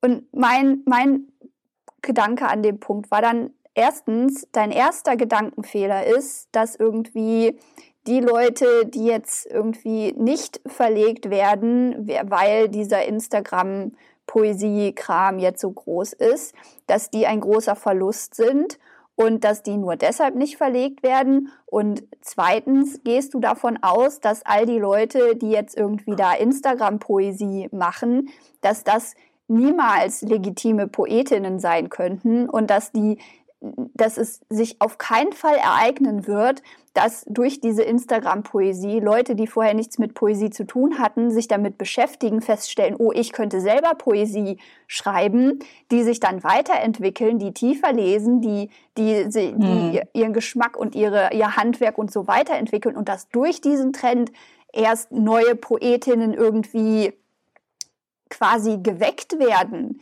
die vorher nicht geweckt worden wären. Und wer kann dir, wer kann dir sagen, dass das irgendwie ein Minusgeschäft für die Poesie ist? Das kann dir keiner sagen. Ne? Und äh, es, es, es, es ärgert mich so, weil auch irgendwie so, ja, willkommen, willkommen in, in, in, in der Welt, in der irgendwie Prosa-Schreibende schon, schon immer leben. So, das ja, wollte sagen, habt ihr, habt ihr irgendwie so, habt ihr irgendwie so Posts von 2004 ausgegraben, wo Leute über Fanfiction-Foren gemotzt haben oder Posts von 2000, wo Leute über Self-Publishing gemotzt haben. Es ist immer dasselbe. Es ist, es ist, es ist immer dasselbe und es ist, ja, hallo, ich meine, vielleicht ist diese, diese Poesie-Ecke, die ist natürlich noch mal viel kleiner und da sind die Sachen dann entsprechend noch viel kuratierter. Das heißt, die Wahrscheinlichkeit, dass da irgendwie mal was veröffentlicht wird, dass so alle Leute wirklich komplett scheiße finden, ist, ist eher gering. Und das Self-Publishing, ich meine, es ist schon schwierig für, eine, für einen selbstverlegten Roman irgendwie Aufmerksamkeit zu generieren. Für selbstverlegte Poesie ist es noch mal schwieriger. Und dass die einfach in dieser, in dieser schönen blissful Ignorance dieser, mhm. dieser, dieser seligen Unwissenheit noch existieren durften und jetzt eben sehen, wie das ist, wenn da auf einmal Einstiegshürden wegfallen und wenn auf einmal jeder, der da Bock drauf hat, sich da künstlerisch betätigen kann, wie das ist. Und ja, hallo, willkommen. Das ist, das ist wie, wie, weißt du, die weiße, weiße Cishet straight Christian Männer, die sich irgendwie darüber beschweren, wenn Frauen auf einmal Rechte haben wollen und wenn Frauen auf einmal Bücher veröffentlichen wollen und wenn Frauen ja. auf einmal Gedichte schreiben wollen und wenn Frauen auf einmal irgendwie mitreden wollen in der Politik und sowas. Ja, genauso regen sich da jetzt irgendwie die, die, die althergebrachten Poet, Poesiepersonen irgendwie auf dass, dass da jetzt auf einmal all diese halt vorwiegend junge Frauen reinbrechen in, in, in, in, dieses, in dieses Milieu. Und ja, weil wir wissen doch alle, was junge, was junge Mädchen und Frauen machen, ist prinzipiell dumm. Genau, und es ist unmöglich, dass Mary Shelley ein komplettes neues Literaturgenre erfunden hat, weil die war ja auch eine junge Frau und das geht ja gar nicht und überhaupt. Und ich denke mir so, ja, natürlich kommt jetzt erstmal eine Welle von irgendwie haufenweise Leuten, die das sehen und die denken, oh toll, kann ich auch.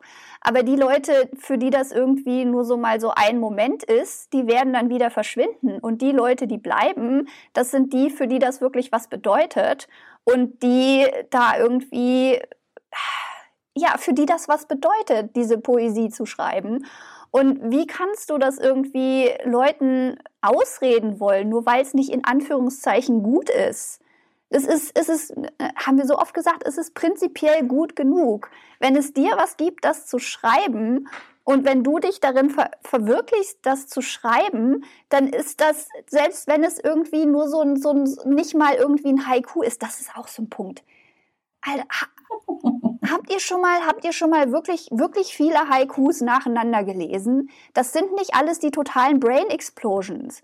Und auch was Emily mhm. Dickinson gelesen hat. Ich habe Gedichte von Emily Dickinson gelesen, weil mir gesagt wurde, oh, Emily Dickinson ist so tiefgründig. Und was schreibt Emily Dickinson? Ja, wir werden alle mal sterben und das ist irgendwie nicht so geil ich dann auch so dachte, so, ja, das hast du jetzt schön in Reime gefasst und formuliert, aber ja, wir müssen alle mal sterben und es ist nicht so geil, ist jetzt nicht irgendwie das tiefgründigste Sentiment, das ich jemals in meinem Leben irgendwie mitbekommen habe.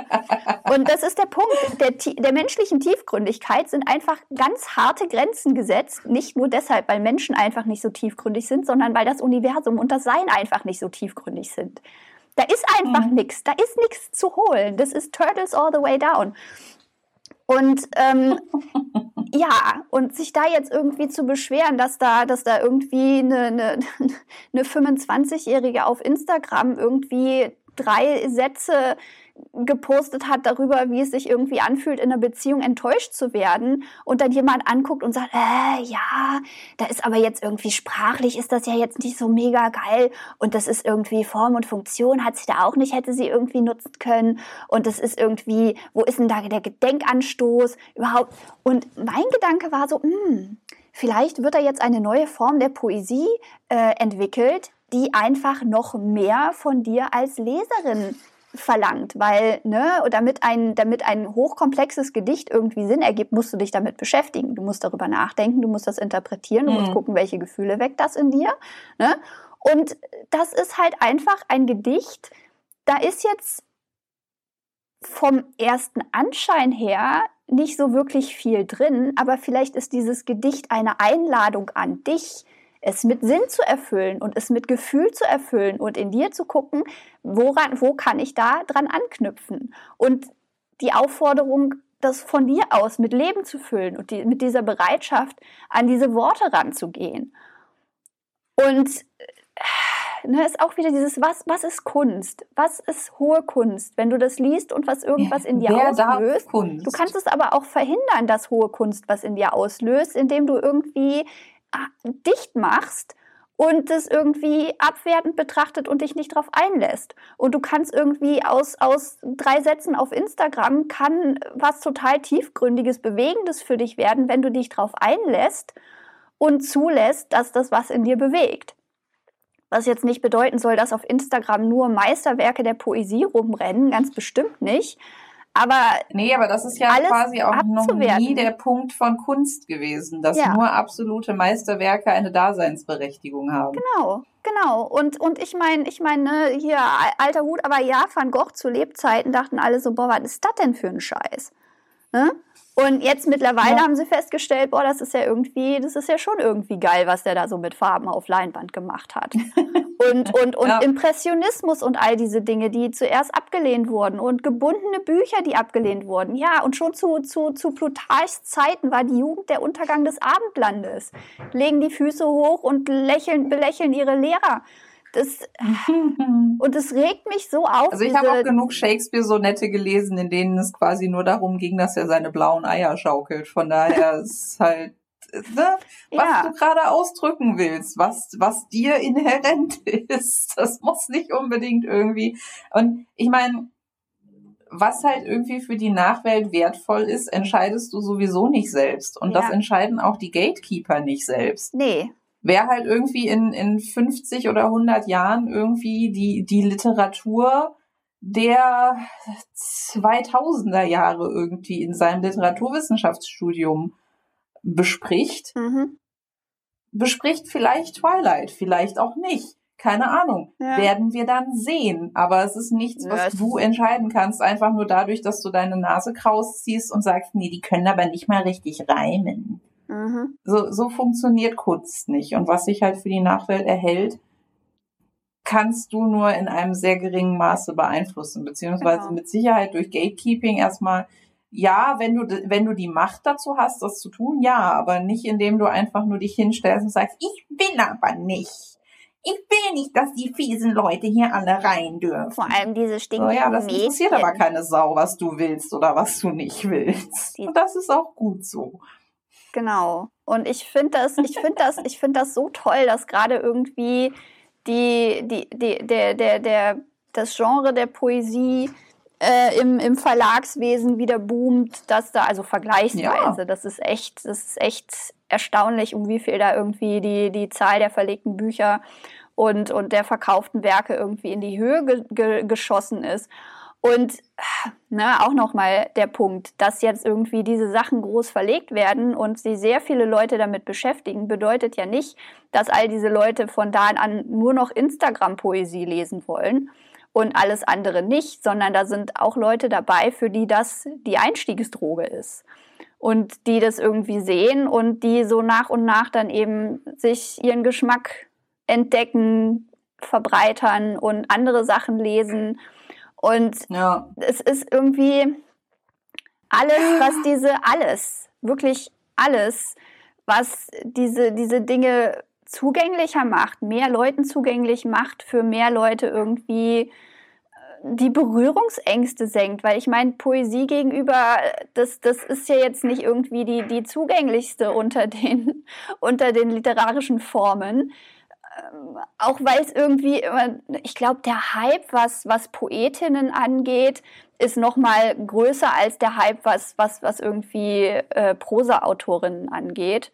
So das Wirklich? Mysterium und die das ist irgendwie, ach, so großartig und es ist ja irgendwie so große Gedanken auf so wenig Worte destilliert und ach, und es ist so kompliziert und so schwierig und bla bla bla und mystifiziert wird und da jetzt halt durch diese Instagram-Poesie die, die krasse Ikonoklastik passiert und diese Überzeugung von, ja, Poesie kann nicht zugänglich sein, Poesie, da muss man irgendwie ganz speziell gewachsen sein, um das irgendwie machen zu können, das wurde jetzt einfach mal niedergerissen und gesagt so, ja, nö, fickt euch, das können wir auch. Und ich ja, mich das erinnert toll. das immer so ein bisschen an die ganz, an die Diskussion, was heißt die Diskussion, ne? Aber wie man ja vielleicht weiß, habe ich ja Geschichte studiert. Aha. Und es gibt so eine gewisse Riege von konservativen HistorikerInnen. Aha. Es ist kein, kein Gender-Thema. Die meisten sind Männer. Das ist kein, das ist kein Wunder. Mhm. Aber, ne? Nicht, nicht, nicht prinzipiell ausschließlich. Mhm. Den quasi der Kamm schwillt schon alleine der Existenz von historischen Romanen oder Filmen oder so, mhm. weil die ja die Menschheit verdummen und Geschichte quasi zu einem Konsumprodukt machen und ne, hier ist das falsch dargestellt und da ist das viel zu simplifiziert und hier und bla und bla. Mhm. Und das ist halt immer so, die Menschheit wird halt verdummt. Wo ich mir dann denke, wo ich mir damals schon gedacht habe und es immer noch denke, also zum einen gehst du davon aus, dass jemand, der einen historischen Roman gelesen hat, nie in der Lage oder vielleicht irgendwie willens sein wird, sich anderweitig zu informieren. Mhm. Du gehst davon aus, und ja, diese Leute wird es geben, mhm. aber es wird nicht die Mehrheit der Menschen sein, die diesen historischen Roman eins zu eins für die historische Wahrheit halten und sich nie wieder in irgendeiner anderen Form informieren werden. Mhm. Natürlich gibt es diese Leute. Es gibt diese Leute, die haben halt irgendwie The Other Boleyn Girl gelesen und erzählen mir was von den Shooters. Und diese Leute möchte ich ohrfeigen, ja. Fein. ich möchte auch die Autorin ohrfeigen, das ist nur am Rande, aber egal. Ähm, so viel Gewalt in so einer kleinen Ela. Erstaunlich.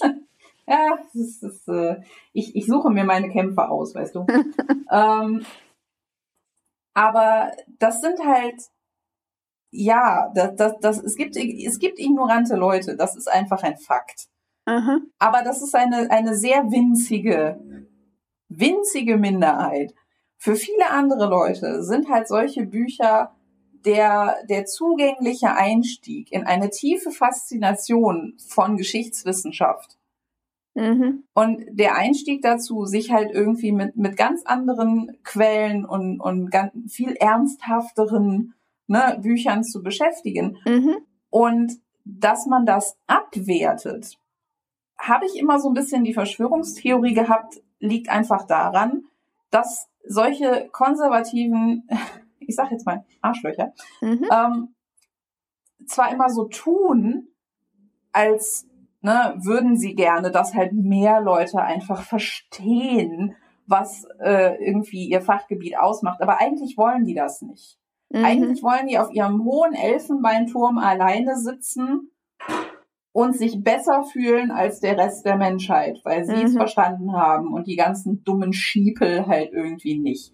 Und wenn sie dann halt feststellen, dass jemand irgendwie niederschwellige Einstiegsangebote macht, die dazu führen könnten, dass sehr viele andere Leute eine eine Faszination und eine Liebe zu ihrem Fachgebiet entwickeln, was sie eigentlich freuen sollte, mhm. dann tut es das nicht, weil sie das in ihrem Selbstverständnis irgendwie was Besonderes zu sein halt irgendwie bedroht. Mhm. Und das ist für mich dann so ein bisschen der Selbstoffenbarungseid, weil wenn du nicht in der Lage bist, Wert zu schätzen, dass irgendwas, und es ist ziemlich egal, um was es da geht, in anderen Leuten eine, eine Liebe zu etwas ent, ent, entfacht für ein, für ein Ding, das du auch liebst, mhm. dann sollte dich das freuen. Und wenn dich das nicht freut, dann liegt das daran, dass, dann ist das so ein Ego-Ding. Dann liegt das daran, dass du dich einfach besser fühlen willst als der Rest der Menschheit. Ja. Und eigentlich gar nicht willst, dass das anderen Leuten zugänglich wird. Und dann muss ich halt einfach sagen, bist du irgendwie so ein arrogantes Arsch. Und dann muss ich mich mit deinen Aussagen und deinen Meinungen auch nicht weiter beschäftigen. Ja.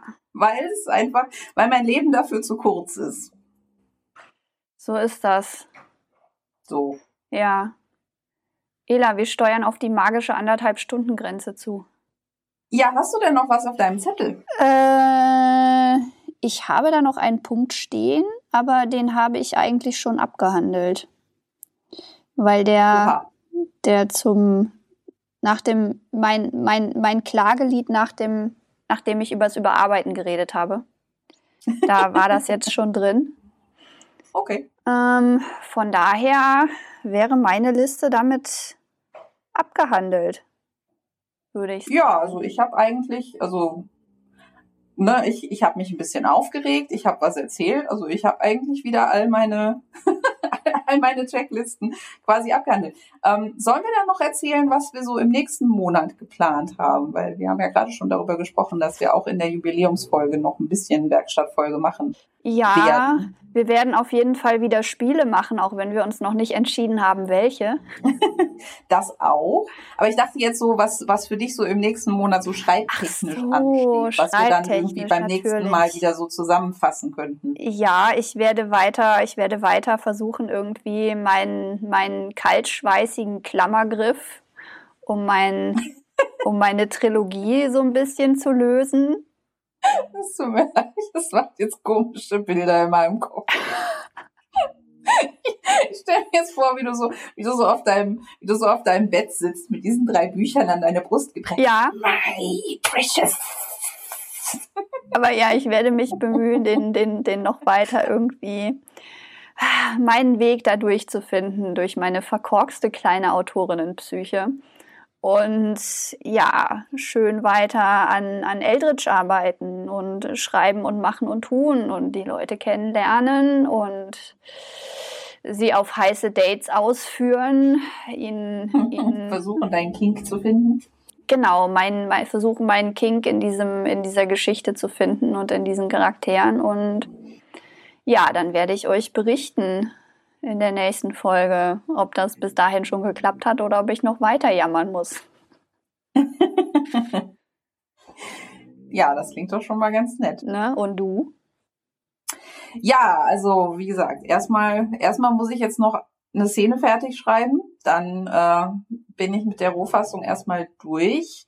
Dann werde ich mich entscheiden, ob ich die sofort einmal komplett lese oder ob ich die erstmal weglege äh, für, so, für so eine gewisse Zeit. Oder vielleicht mache ich auch einfach die Hälfte von beidem. also lese die letzte Hälfte, weil die erste Hälfte habe ich schon ein paar Mal gelesen. Mhm. Also die letzten Szenen, die ich jetzt frisch geschrieben habe, natürlich noch nicht. Mhm. Ähm, aber ja, danach werde ich es erstmal irgendwie zur Seite legen und ein bisschen Abstand gewinnen. Ja, und dann muss ich mir für den Dezember überlegen, was ich mache. Also die Beta von Teil 1 wäre natürlich eine Option. Ähm, die Alpha von 2 haben wir auch noch nicht gemacht. Ähm, allerdings müsste ich auch den fünften Teil irgendwie mal detailmäßiger plotten. Das, das Ideenpfeil dazu ist zwar relativ weit gediehen mhm. in den letzten Wochen, weil gerade so am Anfang, als ich Teil 4 angefangen habe zu schreiben, wollte meine Muse mit mir ja partout nur über Teil 5 diskutieren, also über das Ende von Teil 5. Mhm. Ähm, von daher sind meine Notizen da schon relativ ausführlich. Für die, für den Anfang hatte ich letztens auch eine recht zündende Idee, die mir sehr gut gefällt. Nice. Ähm, aber so die, ne, so, so, so die, die Magic Middle sagt halt noch so ein bisschen, da fehlt halt noch so ein bisschen an, äh, ne, wie, wie kommen wir von Punkt A, den, der mir gut gefällt, irgendwann zu Punkt Z, der mir auch gut gefällt, aber dazwischen ne, fehlt, fehlt, noch so, fehlt noch so ein bisschen. ist ein ähm, Drahtseil gespannt. Genau. Das wäre also auch was, womit man sich irgendwie beschäftigen könnte, ja, ich denke, ich werde das, ich werde das einfach mal ganz spontan entscheiden. Ich werde jetzt erstmal diese, ich werde jetzt erstmal diese letzte Szene noch schreiben und dann werde ich mir vielleicht irgendwie ein, zwei Tage auf jeden Fall komplett schreibfrei nehmen. Aha. Vielleicht auch drei oder vier, mal gucken, wie lange mich irgendwie, wie, lange mich Sims spielen irgendwie unterhält. Ähm, und dann mal schauen, worauf ich so, worauf ich so Bock habe. Das werde ich dann erzählen in der Jubiläumsfolge. Man kann also quasi schon so ein bisschen, so ein bisschen gespannt sein. Immerhin. Was? wird sie sich entschieden haben. Photon 2. Ja, genau. Ja. Ja, das klingt doch schon mal nach was. Ja, es sind mannigfaltige Möglichkeiten. Ne? Manchmal hat man halt die Qual der Wahl, so ist das. Mhm. Genau. Ja, in diesem Sinne hätte ich dann ansonsten auch nichts mehr beizutragen. Ja. Und würde sagen, dann verabschieden wir uns jetzt erstmal und mhm. ziehen uns in unser Brainstorming-Studio zurück, um uns irgendwas für die Jubiläumsfolge einfallen zu lassen. So ist das. Alles klar. In diesem Sinne, bis zum nächsten Mal. Bis denn. Ciao, ciao.